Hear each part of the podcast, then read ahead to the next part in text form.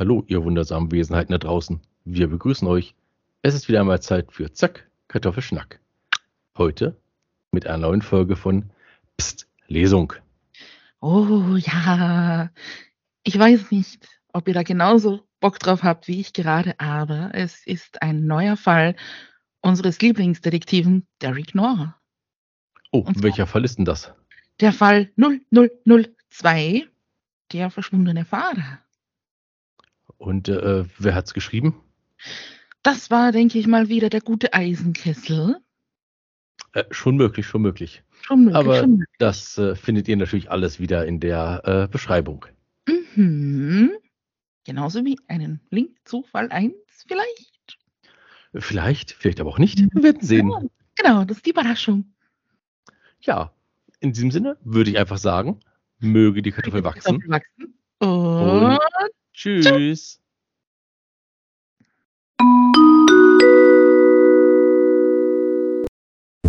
Achtung, hier spricht Detective Derek Noir. Das ist Fall 0002, Codename der verschwundene Fahrer. Denken Sie bitte daran, Rauchen gefährdet die Gesundheit. Und nun hören Sie gut zu. Es war ein kalter Donnerstagmorgen im Mai. Ich stand wie jeden Morgen kurz vor sieben auf, um mich für die Arbeit fertig zu machen. Es war sonnig und recht hell. Keine Wolke war zu dieser Zeit am Himmel zu sehen. Beim Frühstück, das mir meine Freundin übrig gelassen hatte, hörte ich Radio. Natürlich liefen wieder Schlager. Ich weiß bis heute nicht, warum Isabella morgens immer Schlager hört. Sie mag die doch auch nicht. Ich wollte gerade zu Radio Z umschalten, als die Nachrichten begannen. So bekam ich zum Glück mit, wie die Nachrichtensprecherin sagte. An der Kreuzung Fürther Straße, Adolf Baum und Sigmundstraße gab es mal wieder einen Unfall. Die Einsatzkräfte sind bereits vor Ort. Ein sieben bis neun Kilometer langer Stau hat sich zu allen Seiten gebildet. Und nun das Wetter. Ich schaltete um. Wen interessiert schon das Wetter? Das war blöd. Es war mein direkter Weg zur Arbeit. Sollte ich den Unfall umfahren und zu spät zur Arbeit kommen oder den direkten Weg nehmen und hoffen, dass sich der Stau aufgelöst hatte, wenn ich dort ankomme. Eine schwere Entscheidung. Ich fragte mich unwillkürlich, was der Noir wohl tun würde, aber gerade war ich reiner Winkelmann und somit hatte Derek Noir nichts zu melden. Ich entschied mich nach reichlicher Überlegung für den eigentlichen Weg zur Arbeit und somit den Stau. Immerhin hatte ich dann die Ausrede, dass ich im Verkehr stecken geblieben war. Sollte mein Chef das prüfen wollen, würde er vor dem Unfall und dem Stau erfahren. Ja, das war das beste Vorgehen. Also zog ich mich an, verließ die Wohnung und ging zum Auto. Natürlich klappte mir wieder einmal die Kinnlade herunter, als ich vor mir meinen leeren Parkplatz sah. Aber selbstverständlich hatte sich Isabella, ohne zu fragen, wieder einmal meinen Wagen genommen. Und mir blieb jetzt nur ihr alter Smart. Also ging ich zu ihrem Parkplatz die Straße herunter.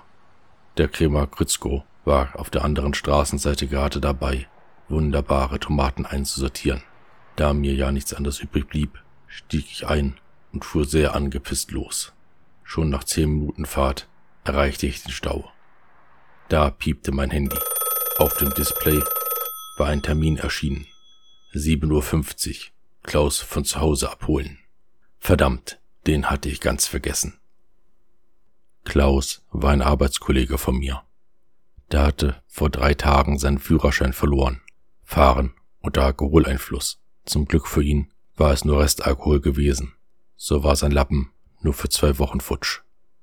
Aber ich konnte ihn verstehen. Er trank ja sonst nie. Doch wenn meine Frau mich aus heiterem Himmel verlassen hätte und ich nun mit drei kleinen Kindern allein zu Hause wäre, dann hätte ich wohl auch die Nacht durchgesoffen. Ja, ich war froh, Isabella zu haben. Sie war eines der besten Dinge, die mir je im Leben passiert waren. Ich seufzte und fuhr die nächste Straße rechts ab, Richtung Klaus Wohnung. Da rasten auch schon zwei Polizeiautos mit Sirenen von vorne an mir vorbei. Bei dem Unfall schien echt was los zu sein. Nach etwa fünf Minuten war ich bei Klaus. Er war noch nicht unten.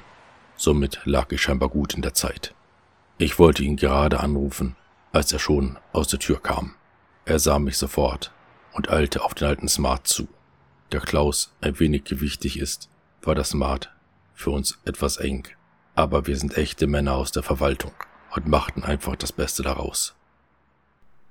Als er mich fragte, warum ich mit dem kleinen Smart unterwegs war, erzählte ich ihm, dass Isabella mein Auto ohne mich zu fragen genommen hatte. Er begann sofort zu weinen. Unter Schluchzen sagte er mir, wie froh ich doch sein konnte, dass sie nur mein Auto genommen hatte und sich nicht von mir getrennt und die Konten geleert hatte, und wie glücklich ich sein konnte, dass sie nicht die Kinder bei mir gelassen hatte und dass ich Gott danken sollte, dass nicht meine Schwiegermutter bei mir eingezogen war, um sich um die drei kleinen Kinder zu kümmern. Ich verzichtete natürlich darauf, ihm mitzuteilen, dass ich nicht mit Isabella verheiratet war, auch wenn ich schon lange einen Ring hatte, nur fehlte immer die passende Gelegenheit und natürlich der Mut. Auch sagte ich nicht, dass ich bisher nicht ein Kind hatte und dass meine Schwiegermutter unbekannt war, da Isabella im Waisenhaus aufgewachsen ist. Wir bogen mit starker Schräglage in den Verkehr ein und waren schnell wieder bei dem Stau. Klaus seufzte und schaltete ungefragt den Schlagersender ein. Wir hörten noch die Endnoten des letzten Liedes, da erklang dann auch schon wieder die Stimme der Nachrichtensprecherin. Der Stau auf der Kreuzung Fürther Straße, Adolf Braun und Sigmundstraße hat sich weiter verlängert. Schaulustige durch ihr rücksichtsloses Verhalten zu einem weiteren Unfall auf der Gegenspur geführt. Bitte umfahren Sie diesen Bereich weiträumig. Bleiben Sie nicht stehen und um Himmels willen, gaffen Sie nicht. Und nun der neue Song von. Ich schaltete den Sender um. Klaus meinte, dass der Song aber gut sei und wie man den nur abdrehen könnte. Mir wurde langsam klar, warum seine Frau ihn verlassen hatte. Aber die Gründer konnten da ja nun wirklich nichts für. Ich schaltete auf Radio Z. Da lief meiner Meinung nach immer Musik, die allen gefallen konnte. Doch war auch da die Stimme der Nachrichtensprecherin zu hören. Wir von Radio Z und von Radio Schlagernacht sind live vor Ort an der Kreuzung Fürther Straße, Adolf Braun und Sigmundstraße, direkt bei dem Unfall.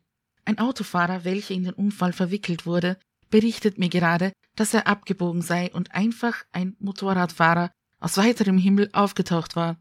Der hat ihn beim Abbiegen auf der falschen Seite überholt und war gegen seine Stoßstange geraten.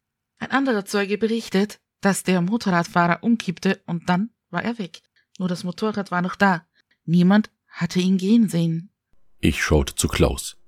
Der schaute auf die Uhr. 8.50 Uhr. Unsere Arbeit hat um 8.30 Uhr begonnen. Klaus war einverstanden, unserem Chef Bescheid zu sagen. Dieser war nicht erbaut, konnte gegen einen Stau aber auch nichts ausrichten, zumal mittlerweile auch Hubschrauber im Einsatz waren, wie gerade die Nachrichtensprecherin berichtete. Fieberhaft wird nach dem verschwundenen Motorradfahrer gesucht. Sogar Hubschrauber der Landesverkehrsüberwachung und der Polizei sind im Einsatz. Man geht von einer schwer verletzten Person aus, welche orientierungslos in einer Motorradkluft durch die Straßen Nürnbergs irrt. Als wir mit dem Smart endlich den Unfallort erreichten, sahen wir, dass vier Autos ineinander gefahren waren. Zwischen ihnen lag ein schwer lidiertes Motorrad. Auf der anderen Fahrbahnseite waren es nur zwei Autos. Ein kleiner Blechschaden. Schaulustige. Ich konnte nur den Kopf schütteln. Einige Einsatzkräfte hatten sich hier versammelt. Zum Glück schienen die Insassen der verkeilten Autos nicht allzu verletzt zu sein. Gerade wurden wir weiter gewunken, als es mich wie ein Blitz traf. Die Baustelle. Isabella hatte mir davon erzählt. Derzeit konnten sie nicht weiterarbeiten, da sich hier nicht verzeichnete Kanäle und Stollen unter der Erde befanden. Die Gefahr, dass diese einbrachen, war einfach zu groß. Ich stieg auf die Bremse, schaltete den Warnblinker ein und verließ das Auto. Eiligen Schrittes ging ich auf das Motorrad zu. Mein Gesichtsausdruck veränderte sich und schon war ich Derek Noir, der berühmte Meisterdetektiv.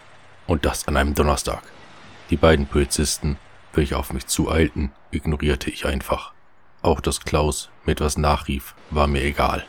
In meinem Kopf liefen gerade ganz andere Dinge ab. Ich drehte mich zweimal um mich selbst, prüfte den Winkel des Motorrads und seine Fahrtrichtung. Dann ging ich nach rechts. Hier irgendwo müsste es sein. Da waren auch die beiden Polizisten schon bei mir und drohten mir, dass, sollte ich nicht weiterfahren, sie meinen Führerschein einsacken und mich festnehmen würden. Ganz langsam griff ich nun in meine Tasche, packte mein Handy und wählte eine Nummer. Nach dem zweiten Läuten hörte ich seine Stimme und schaltete den Lautsprecher ein. Polizeihauptkommissar Timo Seeberger, was kann ich für dich tun, Rainer? Ich erklärte ihm, dass ich gerade am Ort des Unfalls war und dass ich einen Verdacht hatte, mich seine Kollegen aber aufhalten wollten. Jungs, sagte er nur. Lasst ihn machen. Schaden kann es nicht. Ich kläre das mit eurem Chef. Zur Absicherung meine Dienstnummer lautet. Da hörte ich schon nicht mehr zu. Das Handy drückte ich einem der beiden Beamten in die Hand und ging weiter. Ich prüfte noch einmal Fahrtrichtung und Winkel des Motorrads. Ja, hier musste es sein. Alle hatten auf der falschen Seite gesucht.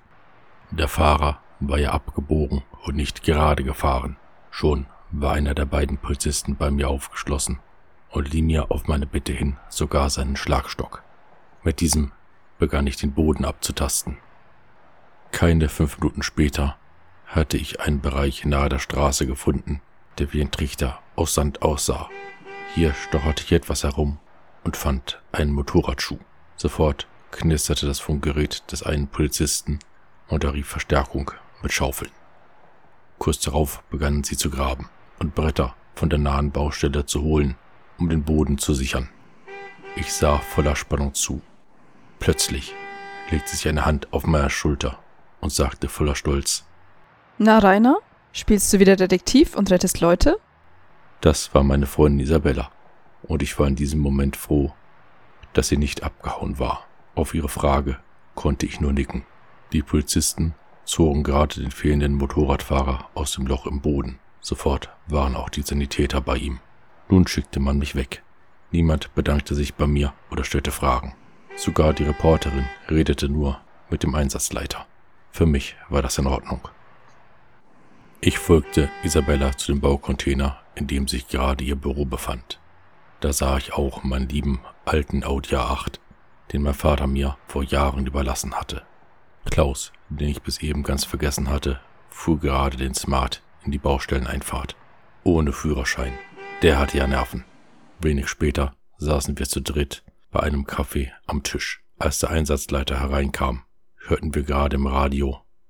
Gelang es dem berühmten Detektiv Derek Noir, den verletzten Motorradfahrer zu finden? Ich, Rainer Winkelmann, schaltete das Radio aus. Der Einsatzleiter erklärte uns, dass man von einer Strafe wegen Falschparkens unerlaubtem Verlassen des Fahrzeugs oder mindestens sieben weiteren Verstößen gegen die Straßenverkehrsverordnung absehen würde. Immerhin hatte ich ja ein Leben gerettet. Der Fahrer befand sich zwar derzeit im Koma, die Verletzungen durch den Unfall und der Sauerstoffmangel, hatte der Notarzt gesagt, aber man war sicher, ohne mich hätte man ihn nicht lebend gefunden. Mehr durfte man mir aber nicht sagen. Nachdem Klaus und ich unsere Aussagen gemacht hatten, ließen wir den Smart einfach stehen und fuhren mit den Öffentlichen zur nächsten Kneipe und tagen einen oder vielleicht auf zwei. Die Polizei hat unserem Chef Bescheid gegeben, dass wir den restlichen Tag für Befragungen benötigt wurden. Ein freier Tag war immer etwas Gutes. Vielleicht hatte Timo da sogar seine Finger mit drin. Als ich spät abends nach Hause kam, saß Isabella noch in der Küche vor dem Radio. Die Nachrichtensprecherin von Radio Z und Schlagernacht berichtete gerade, dass der Fahrer dank des Eingreifens eines gewissen Derek Noir gefunden werden konnte. Isabella war sehr stolz auf mich, aber auch froh, dass ich wieder Rainer Winkelmann war. Sie beschwerte sich nicht über meine Whiskyfahne und den Zigarrengeruch. Aber ich weiß ja auch, Rauchen gefährdet die Gesundheit. Der Motorradfahrer, eine gewisse Maria de la Cruz, 23 Jahre alt, erwachte nach 38 Tagen aus ihrem Koma. Als ich sie zusammen mit Klaus im Krankenhaus besuchte, erfuhren wir, dass sie erst zwei Tage vor dem Unfall ihren Motorradführerschein erhalten hatte. Sie war unachtsam und in Eile gewesen und hatte sich wohl sehr überschätzt. Ihre Genesung würde lange dauern. Ursprünglich stammte sie von den Philippinen und ihre Familie war noch dort. Hier hatte sie leider niemanden. Doch war Klaus so sehr von ihr angetan, dass er wohl viel Zeit bei ihrem Krankenhaus verbringen würde. Seinen gesamten Jahresurlaub reichte er noch am selben Abend ein. Und ich? Tja, ich bin jeden Freitag ab 18 Uhr für den Rest des Wochenendes und wann immer es vonnöten ist, Detective Derek Noir und löse mit meinen Freunden die tollsten Fälle.